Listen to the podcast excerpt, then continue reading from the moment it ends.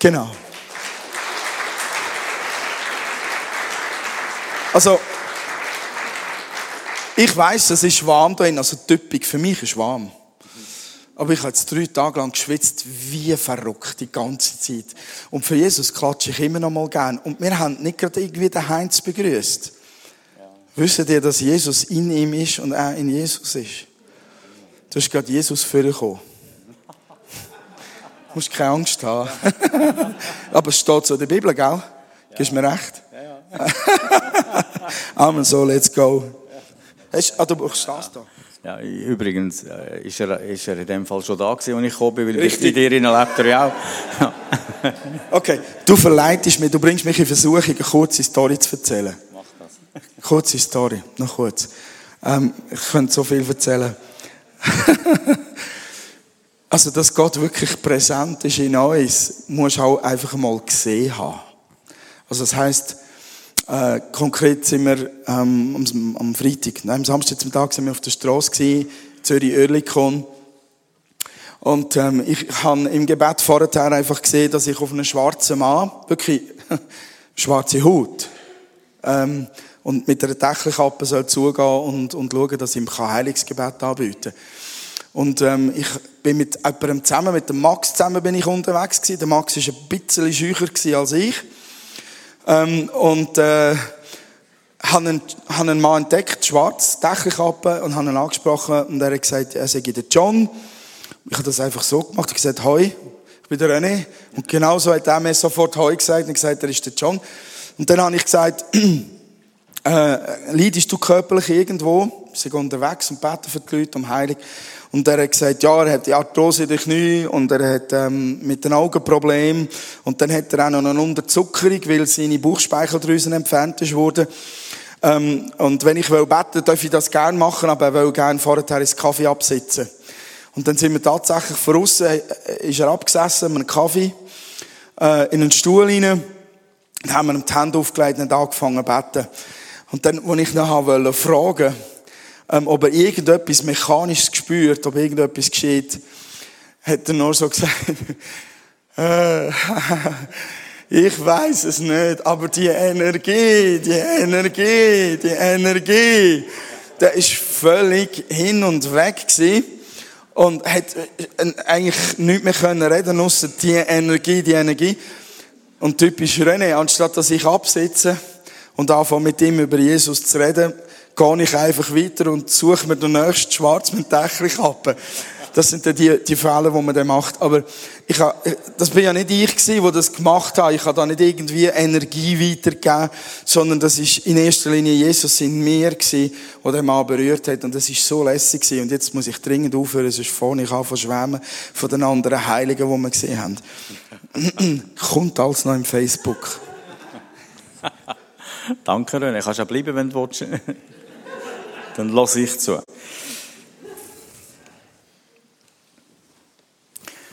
Es ist ja schon so, wenn man, wenn man mal in die Dimension steht, dass man sagt, ähm, unser Leben als Gotteskinder ist nicht einfach das, dass ich möglichst, äh, möglichst viel weiß ähm, und mich überall kann apologetisch verteidigen in dem, was ich glaube oder nicht glaube, sondern indem ich wirklich möglichst viele Begegnungen mit Gott darf haben. Dann verändert sich eben alles, was man irgendwie macht oder denkt oder spult oder startet oder unternimmt.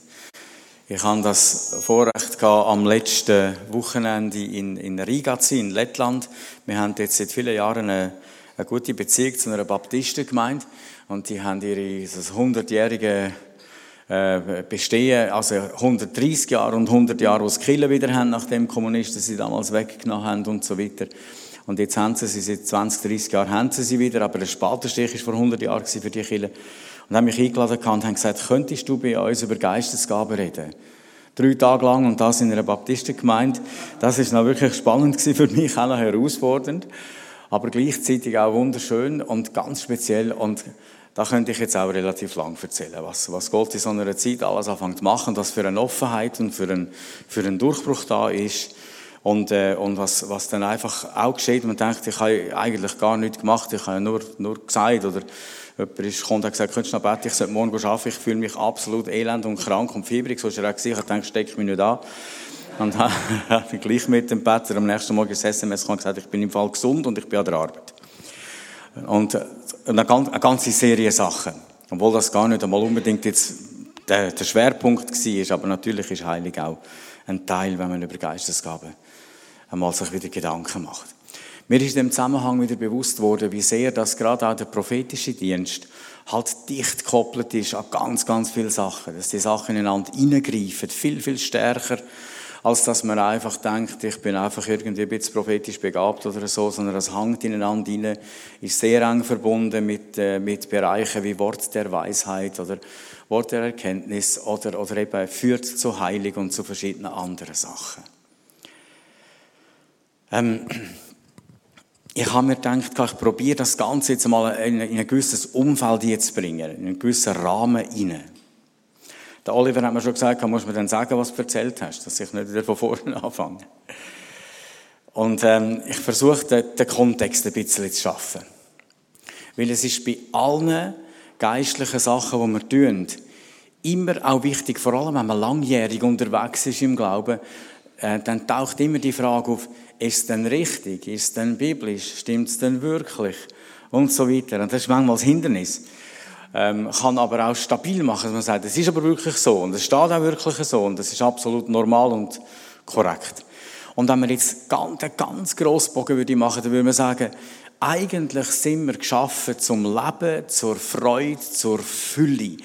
Das wäre wahrscheinlich an sich ein Seminar wert, weil wir elend lang haben, bis wir das glauben. Und denken, dass, es ist nicht Gottes Plan, dass ich irgendwie schäbig durch die Zeit gehe.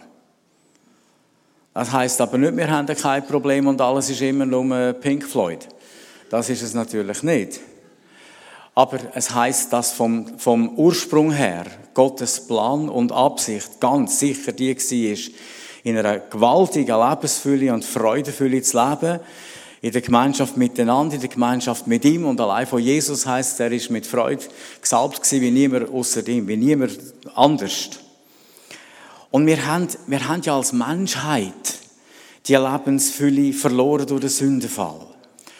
Und, und Jesus ist gekommen, hat die Brücke geschaffen und das Ganze wieder hergestellt. Und wenn man von ihm liest, dann liest man immer, er predigte das Evangelium vom Reich Gottes. Im Grund genommen ist er gekommen und hat gesagt, ich will euch sagen, was ihr verloren habt. Ich möchte euch zeigen, wie das Reich Gottes aussieht, dass ihr eure Identität wieder findet. Und wieder wisst, wer er eigentlich wäret. Fast immer steht es so. Er predigte ihnen vom Reich Gottes. Hat ihnen gesagt, das wäre es eigentlich. Und von dort her komme ich, dort gehe ich übrigens auch wieder. Und das ist eigentlich der, der Klick vom Ganzen.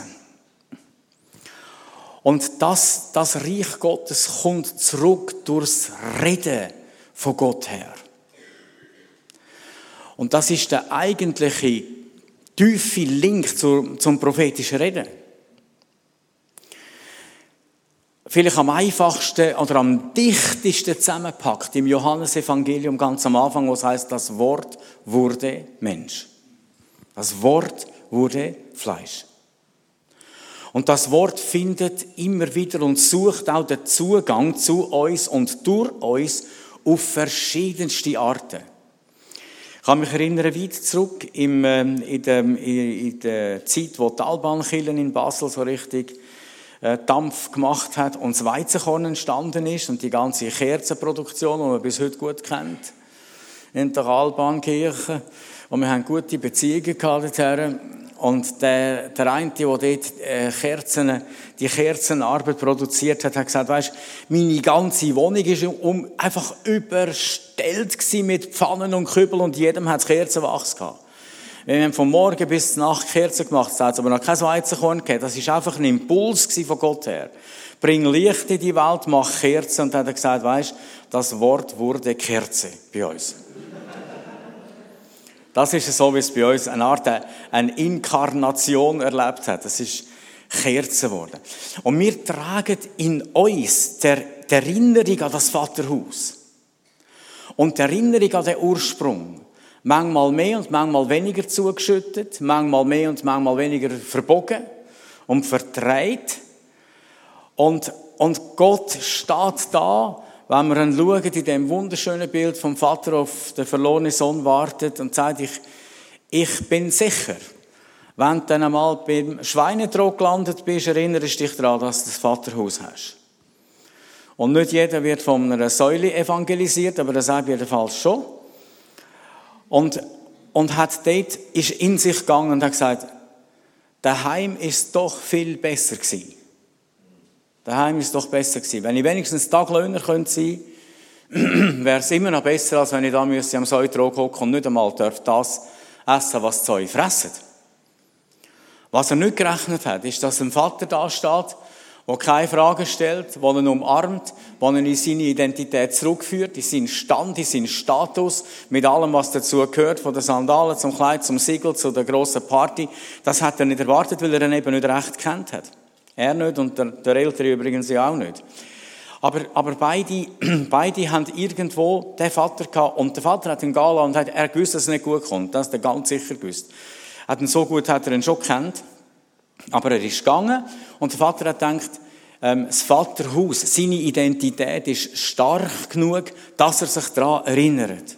Und die Gemeinde als Liebchristi in dieser Welt hat die zentrale Aufgabe, in allerlei Art und Weise das Vaterhaus wieder bewusst zu machen und das Reich Gottes wieder in die Situation einzubringen.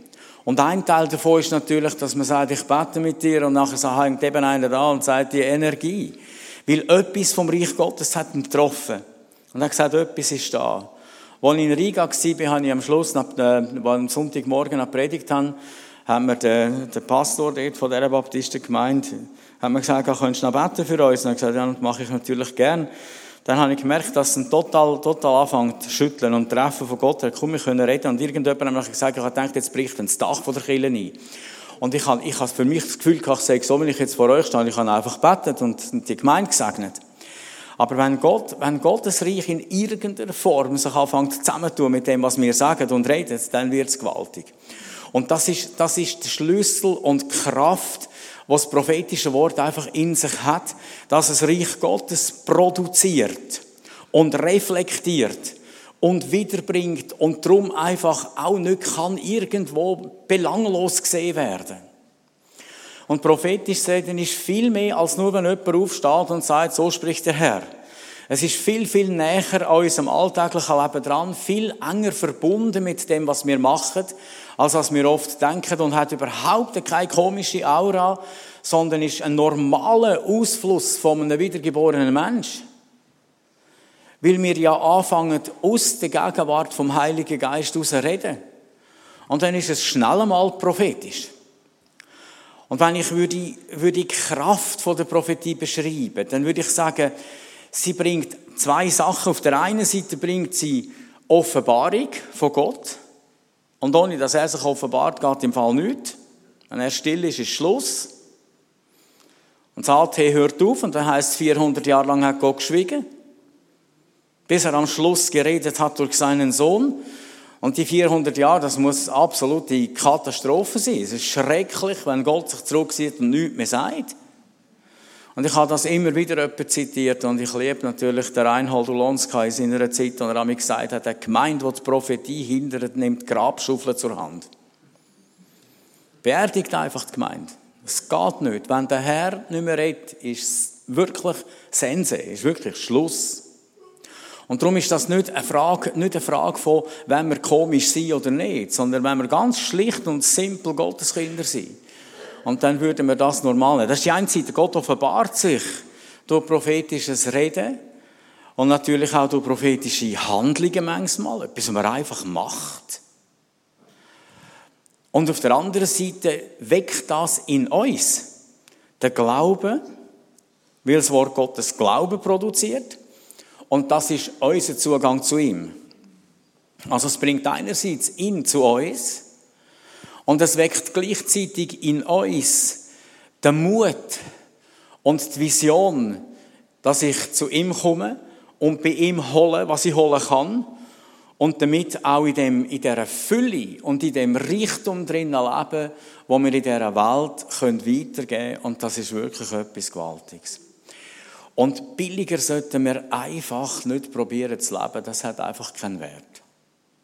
Das ist einfach frommes Wissen. Da gibt es genug. Und das löst einfach Diskussionen aus. Aber wenn jemand geheilt wird, gibt es keine Diskussion. Der Blinde, der geheilt wurde, ist, haben uns gefragt wer hat das und so. Ich gesagt, das weiß ich nicht. Ich weiß nur, dass ich vorher blind war und jetzt sehe ich. Das ist ganz sicher. Und ich glaube, der dort hat gesagt, ich soll es sagen. Das ist alles was ihn getroffen hat. Und Diskussionen sind in so einem Moment abgeschlossen. Ähm, Glauben ist eben letztlich der Schlüssel mit dem wir überhaupt mit, mit Gott in der Gemeinschaft sind. Weil der Hebräerbrief sagt, ohne Glaube ist es unmöglich, Gott zu gefallen. Nun gibt es natürlich verschiedene Glaubensebenen. Es gibt ja auch eine Gabe vom Glauben, wenn wir der Geistesgabe wären. Und das ist, äh, das, ist, das ist etwas anderes als der Glaube, der zur Rettung führt. Aber auch das funktioniert, hat, hat, ähm, hat in der Basis den Kern, der sagt, ohne geht es sowieso nicht. Wer zu Gott kommen will, muss glauben, dass er sei. Reich Gottes wird grundsätzlich durch Glauben gebaut, nicht durch andere Sachen. Das fängt ganz vorne an, was heißt denn aus Gnaden seid ihr selig geworden durch den Glauben, steht im Epheserbrief, nicht aus eigener Kraft. Gott hat es geschenkt oder Gottes Gabe ist es, nicht aufgrund eurer Werke, damit keiner sich rühmen kann. Und jetzt ist es wichtig, dass wir in einer Gemeinde eine Atmosphäre schaffen wo man glaubt. Und wenn ich an die sieben Ecken denke, die ich besucht habe, wo Erweckung war, sagt das Toronto wo es brennt hat, ich unbedingt sehen und dort bin. Wenn, wenn Gott an einem Ort etwas tut, wird ich einfach dort sein. Und sagen, was ist denn? Warum kesselt es nicht mehr bei mir und bei uns? Und ich denke an Pensacola. Und was, was absolut für mich kennzeichnend war, ist, wenn man in die Häuser hineingestanden ist und in den Gottesdienst gekommen ist, hat die, der Raum und das Zusammensein Glauben geatmet. Das Gefühl gehabt hast, jetzt muss ich ganz fest aufpassen, was ich sagen will, das passiert gerade.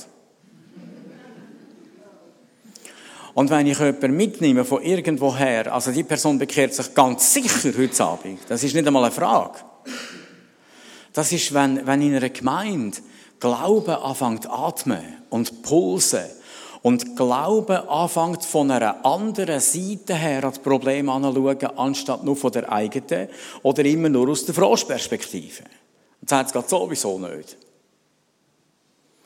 Wir stehen immer wieder im Leben an irgendwelchen Punkten und Situationen, wo wir müssen sagen, das geht ja eh nicht. Nachher wird es gleich Abend und Morgen ein nächster Tag und es ist gleich irgendwie gegangen. Ich weiß manchmal auch nicht genau wie. Aber es wäre vielleicht ringer, wenn ich von Gott her geschaut hätte, dann hätte ich von Anfang an gewusst, den ganzen Tag schon, dass es weitergeht und hätte eine Idee gehabt dafür und eine Sicht dafür. Und wenn die Schlichtheit von dem, dass Gott sagt, ich wollte dich doch gar nicht stehen mit dem Zeug. Ich rede ja beständig.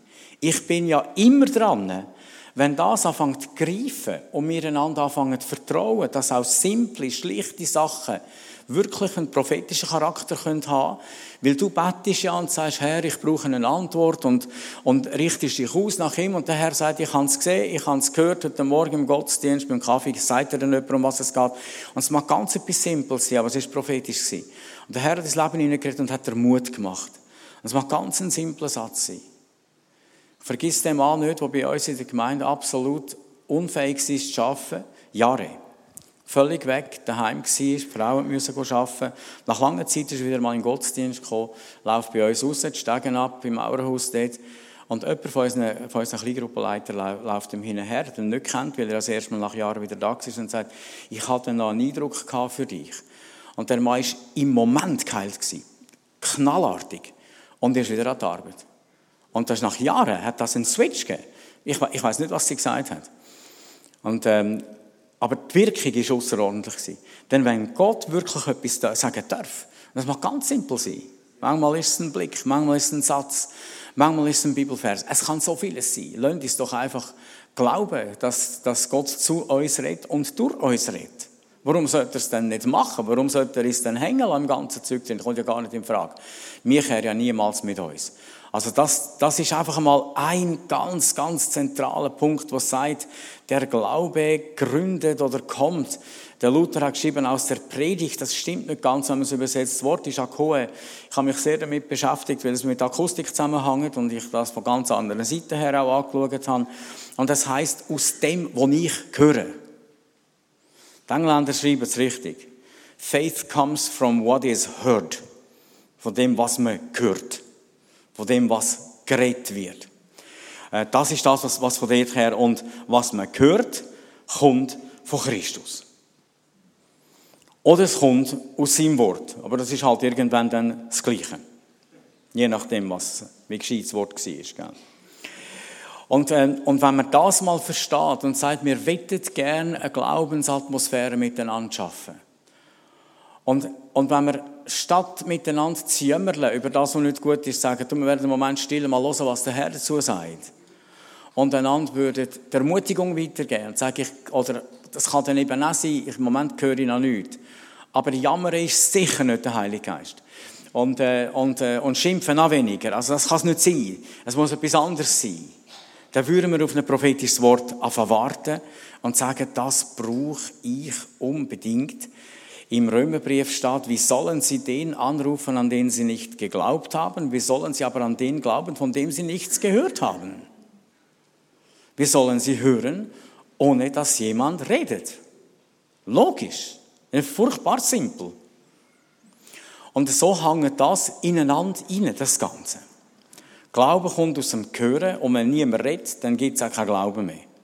So einfach ist es. Selbst in der inneren Stille setzt es voraus, dass mal jemand geredet hat und mir das in den Sinn kommt und wach gemacht wird, was mal jemand geredet hat. Darum ist es so gewaltig, dass wir eben eine Bibel haben, wo jemand mal geredet hat, geredet hat und Gott hat, schreib das Zeug auf, dass die Leute nochmal lesen können, nochmal hören können. Und wenn es dann ganz dicht geworden ist, dann hat Gott gedacht, ich schmeiße den Paulus ins Gefängnis, sonst ist er immer nur am Predigen und schreibt nichts. Und wir müssen das Zeug schriftlich haben. Und hat aus dem rausgequatscht an Theologie, was er sonst wahrscheinlich nie gebracht hätte. Und er hat nicht einmal gewusst, die Briefe nachkommen und gelesen werden. Wenn man ihm gesagt hätte, ich möchte lieber da zu den paar tausend Leuten reden auf dem Marktplatz raus, oder möchte ich gerne etwas schreiben, das nachher ein paar hundert Millionen lesen, hätte er wahrscheinlich gesagt, ich schreibe, glaube lieber. Aber das hat er ja nicht gewusst. Er ist im Glauben einfach gestanden und hat das gemacht, oder? Die Bibel ist ein Buch von Reden und Rednern. Oder? Im Letzten. Stell dir vor, Jesus hat nicht geredet. Stell dir vor, dem als Jünger hätte ihn nicht gehört. Und wie viel ist bei uns predigt und gelehrt worden, bis Dakoe endlich uns getroffen hat? Man gesagt hat, ich soll es, glaube machen. In den Psalmen sehen wir, wie Gott redet und sehen wir, wie auch Menschen reden. Beides. Und der Professor Wilder Smith hat damit gesagt, es ist doch logisch und absolut evident, dass der Gott, der die Sprache geschaffen hat, die Zunge, das Reden, die Ohren, auch mit uns redet. Selbstverständlich. Logisch. Also da, da muss man nicht wahnsinnig fromm sein, um das zu begreifen. Und darum hat Gott, hat Gott uns die Bibel gegeben und darum gibt es Propheten. Tun mal Propheten aus dem Alten Testament raus. Der Mose übrigens auch gerade, gerade raus tun, ist nämlich auch einer gewesen. Und schaut mal, was übrig bleibt. Warum sagt denn Jesus in dem einen Gebot, liebe Gott von ganzem Herzen, ganzer Kraft und ganzer Seele und nachher, und das andere ist ihm gleich, du sollst deinen Nächsten lieben wie dich selbst. Nachher sagt er, da drin ist der ganze Mose und alle Propheten. Wieso sollte er denn da so etwas erzählen? Wenn von Gott geredet wird, wenn er etwas zu sagen hat, dann weckt es Leben. Dann stabilisiert es das geistliche Leben. Und dann fördert es den Glauben im Leben drin. Und Menschen, die im Glauben wachsen können, sind die, die nachher anfangen, Situationen zu verändern. Es ist wirklich nicht schwierig. Und wisst ihr, das liegt daran, dass wenn Gott darf reden, kommt etwas aus, einer, aus der himmlischen Welt zu uns, aus dieser absolut unbeschädigten Szene, wo er wohnt, aus einem Ort, wo der Sieg 100% einfach immer ist. Weil den Stress haben nur wir, er nicht. Gott überlegt sich nicht, ob er heute gut rauskommt oder nicht. Die, die Problematik haben nur wir. Und je mehr von ihm reinfließt, desto mehr werden wir anfangen, das zu sagen, was er sagt. Und damit einfach anfangen, das Himmelreich in die Zeit hineinbringen. Durchs Reden. Durch das, was wir sagen, durch das, wie wir es sagen. Und dann kommen andere Elemente rein. Da kommt das Wort von der Weisheit. Das sind keine weise Leute. Das können Deutsches sein, die im entscheidenden Moment von Gott einfach ein Wort von der Weisheit haben und sagen, das ist es jetzt gewesen, oder? Das ist das, was Jesus an Petrus sagt, das hat dir nicht Fleisch und Blut geoffenbart, sondern mein Vater im Himmel. Das sind Weisheit und Erkenntnis, wo Gott schenkt, wo irgendwo kommt. Genauso wie, wie Glauben kann in einem total schwachen Leben sich anfangen zu konkretisieren. Man sagt, er kann ja nie etwas machen. Aber ich sage dir, wenn die Gabe des Glaubens da drinnen wach wird, dann lässt er sich auch in die Leuengrube gehen und sagt, das macht mir nichts, mit denen kuschel ich die Nacht und die geben mir warm. Und andere haben Kraft, wie der Simson. Wenn der in der Leuengrube gewesen wäre, haben wir am nächsten Tag wahrscheinlich Leuensandwich gegessen, weil er die das Kraut und Fetzen vernichtet hätte. Aber das sind die Auswirkungen, die das Reich Gottes im Leben drin hat. Und wenn Leute entweder lachen oder brüllen oder gehen oder was immer, dann ist es nicht, weil Gott so etwas macht, sondern es ist, weil wir so reagieren. Weil dann, wenn es Gottes Gegenwart trifft, es einfach so ist. Das ist eben das, du gesagt hast, hängt an die Energie, die ja ist und so. Oder jemand zu mir gekommen und gesagt hat, ich habe gedacht, jetzt bricht ein Killer. Und ich habe gedacht, nein, also mich hat es jetzt gar nicht gedunkt. Aber das ist das, was, was, wir, was wir empfindungsmäßig aufnehmen. Und das ist sehr unterschiedlich. Ich gehe nie um. Wir haben so, so viele Leute gebeten, ich gehe einfach nicht um. Ich fange dafür irgendwo haltlos an brüllen, ich weiß nicht warum. Ich habe schon Gegenwart Gottes so erlebt unterwegs, wir müssen anhalten, gar nicht mehr ein Auto fahren, weil ich nichts mehr gesehen habe. Und ich weiß auch nicht genau warum und wieso und jetzt. Aber, aber es ist unsere, unsere Art zu reagieren auf das, was, was der Herr in so einem Moment tut oder in so einem Moment schafft. Und wenn keine Offenbarung mehr da ist, dann, verwild, dann verwildert eine Gemeinde, sagt die Bibel. Das muss man einfach irgendwie mal, mal können fassen. Also Prophetie gehört zum, zum Schlüssel von der Offenbarung Gottes in einer Gemeinde und von dem, was in uns drin Glauben weckt. Wir hoffen ja immer, wenn wir auf der Kanzel stehen, dass wir auch prophetisch predigen. Irgendwas muss sich doch von Gott offenbaren. Es gibt ja nichts Langweiligeres, als wenn jemand irgendwo davor steht und einen Haufen Zeugen redet, wo die, die schon 20, 30 Jahre im Glauben sind, sagen, das weiß ich einer weg, alles.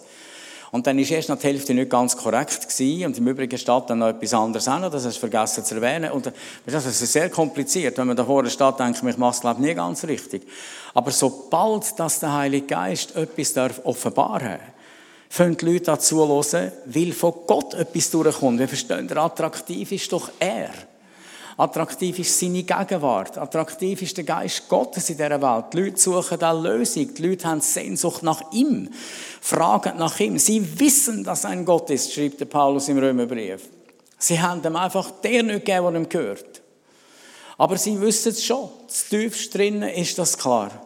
Und die einen haben sie am falschen Ecke gegeben und der Herr hat geantwortet, wie der Cornelius als römischer Hauptmann. Das heißt einfach, er war gottesfürchtig und gab viel Almosen. Und, und dann, dann heißt heißt nachher von Gott her, ist Gott gekommen und hat gesagt, los, dass der Engel kommt und sagt ihm, das ist im Fall erhört worden. Deine Gebete und deine Almosen sind vor Gott gekommen und haben Gottes Herz bewegt. Und die, um diese Sachen geht es. Und das ist das Wesen von einer Gemeinde. Das könnten wir gar nicht zusammen sein. So viele verschiedene Biografien, Gesellschaftsschichten und Personen und Alter und Sachen, das kriegt man gar nicht unter einen Hut. Aber wenn der Herr da ist, hat man irgendwie einander gern und es geht. Das ist schon ein grosses Wunder jedes Mal, jeden Sonntag. Muss ich schauen, wie, wie lange lässt man noch? Ist die Zeit abgelaufen? Nein, nein. Muss man sagen, gell? Ähm,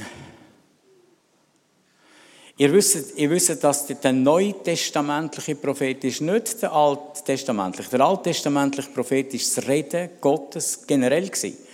Darum hat er auch das Gericht angekündigt und hat auch gedroht und hat auch Sachen müssen erledigen und, und, äh, und in die Ordnung tun, wie die Richter auch. Wenn die Salbung Gottes auf jemanden von diesen einzelnen Leuten gekommen ist, König, Priester, Propheten, die sind gesalbt gewesen, der Rest vom Volk hat man mit Gesetz müssen führen, weil es innerlich nicht da war, haben wir es von außen gesteuert.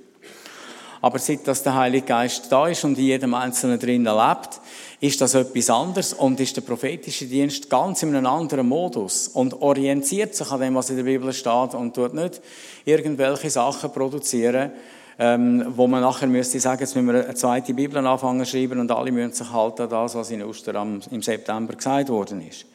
Aber das, was in Ostern im September gesagt wurde, ist an dem Tag da vielleicht lebensentscheidend und für die Ewigkeit zuständig. Aber nicht in der gleichen Fläche ist, das verstehen wir, glaube ich, schon. Sind es also alttestamentliche Prophetenamt hat einen anderen Hintergrund gehabt, eine andere Absicht, ein anderes Ziel, ein anderes Mandat und so weiter, eine andere Kompetenz. Aber das neutestamentliche prophetische Dienen ist das, was der Paulus im 1. Korinther äh, Kapitel 14 schreibt. Wer prophetisch redet, redet den Menschen zur Erbauung, zur Ermahnung und zur Tröstung. Und, ähm, und ist grundsätzlich einfach etwas Auferbauendes und ist ein, ein Fürsprecher. Und auch ermahnen heisst, ich bringe dich aufs Gleis, nicht ich kanzle dich ab. Der ganze Bereich, da müssten wir jetzt Haufen Zeit haben, über Parakaleo zu diskutieren, wie das wirklich äh, in der Bibel drinnen statt, äh, stattfindet und steht. Zum Mose hat Gott gesagt, ich habe dich zum Gott gesetzt über Pharao. Er hat gesagt, du bist wie ein Gott, du bist, du bist über ihm, das kannst du gar nicht vergleichen. Und Aaron, dein Bruder, soll dein Prophet sein. Der Aaron ist deine Stimme. Das ist das, was bei diesen beiden Wörtern, das Pro und das Femi, drinnen ist in diesen zwei Sachen. Offenbarung ist absolut entscheidend, damit wir verstehen, wo wir eigentlich Bürger sind. Oder Paulus der Philipper schreibt, unser Bürgerrecht oder unsere Heimat oder der Luther sehr schön, unser Wandel. Da, wo wir ticken und gehen, ist im Himmel. Auch wenn wir da wohnen. Ich denke von einem anderen Ort her und darum sehe ich das Ganze einfach ein bisschen anders. Und äh, dort erwarten wir auch den Herrn Jesus Christus von dort her. Wir denken und funktionieren aus einer anderen Welt. Interessant ist sicher auch die Geschichte, wo Jesus mit ihm als Jünger unterwegs war. Und, und, äh, und also, es, es, ist schon, es hat schon fast etwas Fieses, wenn er ihnen sagt, was haben, was haben eigentlich für ein Thema, wo er zu ihnen herkommt. Wie wenn er es nicht gewusst hätte, er hat es ja natürlich gewusst, von was sie reden. Und sie sagen ihm bist du eigentlich der Einzige, der keine Ahnung hat, was passiert ist. Zu ihm, der gerade verstanden ist. das war wirklich speziell. Und dann heißt wie, seit Jesus, wie schwer fällt es euch, alles zu glauben, was die Propheten gesagt haben? Und er legte ihnen die Schrift dar, ausgehend von Mose und allen Propheten, und aber all das, was äh, geschrieben ist über ihn in der ganzen Heiligen Schrift. Und dann sagen sie später, brannte nicht unser Herz, als er unterwegs mit uns redete und uns den Sinn der Schrift erschloss. Das ist natürlich prophetisch gewesen. Man kann sich fragen, ob es das heute noch braucht. Oder ob das heute noch nötig ist. Ich muss euch sagen, es ist eigenartig, wie wir die alttestamentlichen Propheten, die lesen wir, die lehren wir, die erzählen wir in der Sonntagsschule. Wir erzählen auch Bileams Essel und machen ein lustiges Geschichtchen daraus, wo geredet hat und wo prophetisch geredet hat. Aber wenn der, der allmächtige Gott heute etwas sagt, dann sind wir enorm skeptisch. Ich denke, das ja, bin ich nicht sicher. Jetzt musst du dir mal vorstellen, wenn ein Esel auf der Bühne reden was wir für ein Problem bekämpfen miteinander, dann würden wir den René künden. aber, aber Jesus hat ganz, ganz klar gesagt, in Johannes 16, ich habe euch noch viel zu sagen, aber ihr könnt es jetzt nicht ertragen. Ich kann mit dem im Moment noch nicht umgehen. Wenn aber jener, der Geist der Wahrheit kommen wird, der wird euch in alle Wahrheit leiten. Also es gibt ganz vieles, was in der Zeit, in der wir jetzt leben, von Jesus her wird gezeigt werden, wird offenbart werden. Zum Teil riesig, flächig, ganz groß, ganze Länder, ganze Gebiete und zum Teil so in den mikro kleinen Alltagssituationen, wo wir stecken, wird er mit uns zusammen sein. Und dann heißt es nachher, wenn er kommt, wird er nicht von sich selber reden, sondern was er hören wird, wird er reden. Was zukünftig ist, wird er euch verkünden. weil der Geist Gottes natürlich ein prophetischer Geist ist, weil der Geist Jesu ist der Geist der Prophetie, steht in der Offenbarung. Und, ähm, und, und ähm, er treibt uns, er führt uns und bringt uns voran mit Sachen, Sachen, die in der Gegenwart sind, wenn er die Frau am Brunnen denkt. die, hat mit, die steht gsi und er hat mit ihr reden und dann irgendwann gesagt, ja, und wie viel, hol doch deinen Mann. Er sagt, ich habe keinen. Und er sagt, ja, das stimmt schon, fünf hast du gehabt und der, der mit dem zusammenlebt, ist auch nicht rein. Und die Frau rast zurück ins Dorf und, und, und, und holt alle Leute und sagt, ihr müsst schauen, da ist einer, der hat mir mein ganzes Leben erzählt. Hat er aber nicht gemacht. Er hat nur gesagt, es stimmt, was du sagst in Bezug auf deinen Mann. Und als er mit ihr geredet hat, sagt er, ich sehe, du bist ein Prophet. Das ist offenbar gang und gäbe. Und da gibt es Zukünftiges natürlich. Übrigens sind sie immer in Teams gereist. Die Propheten, die nach Antiochia gekommen sind, und der eine, der Agabus, hat dort die Hungersnot vorausgesagt. Apostelgeschichte 11. Und die nachher heißt, äh, es wäre eine Hungersnot über die Erde gekommen. Sie brach dann unter Claudius an. Und das, das hat dazu geführt, dass man gesagt hat, die Jünger sollen ihr Vermögen büscheln. Es kann also auch ganz praktisch in die Situation hineinreden oder die Sache klar machen. Prophetie offenbart Jesus. Das ist etwas wahrscheinlich vom Allergrößten. Sie redet vom Himmel her und, und, und Jesus sagt, sagt, wenn er dann kommt, der Heilige Geist redet nicht von sich, sondern er wird mich klar machen. Du willst mehr von Jesus haben. Lass dich überfluten und übergüssen mit dem Geist der Prophetie. Wirst mehr wissen, als je gehabt hast. Auch mehr wissen über sein Reich, seine Pläne, seine Ziele, das, was zukünftig ist, würde er sagen. Und dann ähm, wird, wird auch verschiedene andere Sachen unsere Identität prägen. Mit dem wird ich dann vielleicht dann gleich zum Schluss kommen. Ähm, lass mich noch etwas sagen, was wirklich wichtig ist. Eines der ganz grossen Probleme mit der Prophetie, die wir immer wieder haben als Menschen, ist, dass wir den Zeitrahmen nicht schnallen. Gott sagt etwas, aber wenn es übermorgen nicht da ist, dann wollen wir auch den Prophet als falschen Prophet bezeichnen, was er übrigens dann nicht ist. Er wäre auch nicht einmal ein falscher Prophet, wenn er etwas Falsches gesagt hätte, weil es gibt Propheten, die haben die Wahrheit gesagt und sind falsch gewesen. Und Paulus hat sie, hat sie gründlich austrieben und vorgeschickt. Das geht um ganz etwas anderes in dem Zusammenhang. Aber wir empfangen das Wort und manchmal kommt das, weil Gott weiß, es kommt eine trübe Phase in dem Leben. Und dann musst du wissen, dass ich zu dir stehe. Das mag im Moment keine Bedeutung haben für dich. Aber der Tag kommt, wo es dich anfängt zu treffen und sagst, zum Glück habe ich das Wort einmal gehört und jetzt stecke ich in dieser Situation drin. Jesus hat gesagt, ich komme bald. Das ist 2000 Jahre her, ist immer noch nicht da. Jetzt könnte man sagen, hat er denn gelogen? Sicher nicht, aber sein Bald ist halt ein bisschen anders als dies und meins. Der Josef hat einen Traum gehabt, der ist 100% prophetisch. Er hat gesagt, deine Brüder und Eltern werden sich verneigen vor dir.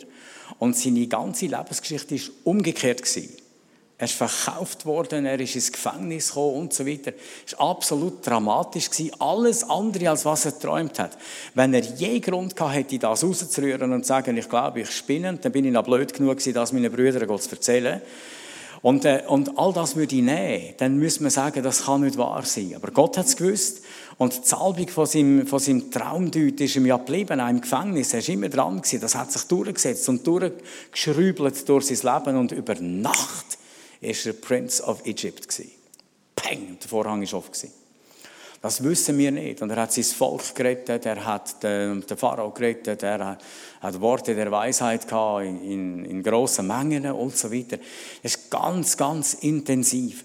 Und wir dürfen zwischen der Phase 1, wo Gott redet und sagt, los, jetzt kommt, jetzt kommt etwas für dich. Jetzt seid ihr der Herr etwas. Darum ist es immer gefährlich, wenn man mit Jahrzahlen operiert, wenn man prophetisch redet. Man sollte es eigentlich nicht machen. Und dann hast du das Gefühl, mein Leben entwickelt sich aber einfach umgekehrt, als all das, was mir jetzt gesagt worden ist.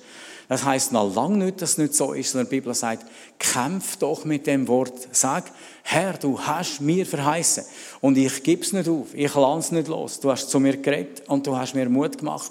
Und wenn es die 10 Jahre dauert, dauert es 10 Jahre. Und wenn es 20 Jahre dauert, geht es halt 20 Jahre. Ich meine, der Abraham hat seine Verheißung auch gehabt und hat Jahrzehnte gewartet, bis der Sohn geboren worden ist und ist uralt schon gewesen. Aber die Verheißung ist absolut da gewesen. Das Wort ist prophetisch und ist wahr gewesen. Und darum sage ich mich bei uns daheim, es gibt Phase 1, das ist dann, wenn Gott redet. Und es gibt Phase 2, das ist dann, wenn ich einfach warte und sage, aber ich habe es gewusst, ich weiß es, in mir innen ist etwas, was sagt, das kommt richtig. Und dann gibt es Phase 3, wenn sich so Sachen erfüllt. Das ist natürlich wunderbar, wenn man nachher miteinander kann, kann feiern und kann, äh, kann festen. Wisst ihr, man braucht das prophetische Wort auch, weil es auf eine Art ist wie ein Brot. Man isst es, es verbraucht sich, es muss wieder geredet werden wie bei der Predigt auch. Und der, der letzte kleine Punkt, den ich erwähnen die Prophetie, hat, weil sie von Gott herkommt, dein Plan in sich drin. Gott möchte dir sagen, wie er dich eigentlich sieht und denkt und zu was du dich könntest entwickeln und zu was du dich könntest entfalten und was da alles drin ist. Und ich muss euch schon sagen, wenn ich denke, was etwa die prophetisch in Leben nie geredet wird, wenn es dann ein Leben ist, das ich gut kenne, denke ich, ja, wahrscheinlich. Habe ich auch schon gehört, aber sicher nicht der oder einmal nicht die oder ja, das als hinterletzt. Vor allem, wenn jemand eine Liebe-Prophetie überkommt und ich finde, man sollte schon lange mal äh, links und rechts klepfen, oder? Dann denkst du, das kann ja nicht wahr sein. Aber was, was macht jetzt Gott wieder Falsches und Komisches, gell? Und man vergisst dabei, wie oft dass einem Gott auch hätte müssen klepfen, wenn er das gemacht hätte, was nötig gewesen wäre für uns. Und denken, ui, solange er gnädig ist zu mir, will ich, will ich, will ich sorgfältig sein, dass ich nicht, nicht dummes Zeug erzähle und dummes Zeug mache und äh, sagen, ich vertrage auch nur seine Gnade. Mit dem Rest habe ich relativ große Probleme. Warum soll Gott nicht in ein kaputtes Leben hinein sagen, ich sage dir jetzt, wenn ich dich eigentlich gesehen habe, weil die Bibel sagt, weißt du nicht, dass es die Güte Gottes ist, die dich zur Umkehr treibt. Und, und wenn wir erleben dass jemand, jemand umkehrt, muss vielleicht jemand wieder mal etwas Liebes sagen. Weil der Rest der treibt der Teufel das ganze Jahr, wir müssen ihm nicht helfen. Und Prophetie, Prophetie hat in sich, dass sie die Identität von jemandem wieder holt. Manchmal ist es nur der Spitz vom Eisberg, aber Prophetie bringt den ganzen Brocken, der noch im See irgendwo schwimmt, an die Oberfläche und sagt, so viel Potenzial ist noch in deinem Leben. So viel kannst du noch machen. So viel habe ich in dich hineingelegt. Und lass dich nicht von den Umständen bestimmen, sondern lass dich von meinem Wort bestimmen. Das ist in der Bibel das ist im Gespräch mit Geschwistern und das ist im prophetischen Wort, das zu dir kommt. Und das heißt noch lange nicht, dass wir nicht sollen einmal etwas prüfen und sagen, ja, weiß nicht. Wenn man nicht rauskommt, sagt die Bibel einfach, tu es einfach ins Gestell, lass es stehen. Wenn es von Gott ist, kommt es wieder. Von irgendeinem anderen Ecke, der nichts weiß. Dann fängt es sich an verdichten. Dann wird es immer mehr. Und irgendwann sagst du, es ist glaube doch der Herr, der geredet hat. Und fängt an Freude machen, fängt an Glauben wecken. Und dein Leben verändert sich. Und eine Gemeinde, die da drin sich entfaltet, wird anders und wird attraktiv, wenn man von außen reinkommt, weil der Glaube empfindet die Leute, wenn sie an einen Ort kommen. Die merken, da ist etwas drin von der Gegenwart Gottes, wo allenfalls meine Konflikte und meine, äh, meine Schwierigkeiten könnten lösen. Es ist viel Hoffnung, viel Ermutigung, viele Sachen, die einem wieder aufs Gleis bringen, ist da drin. So viel einmal für den Moment.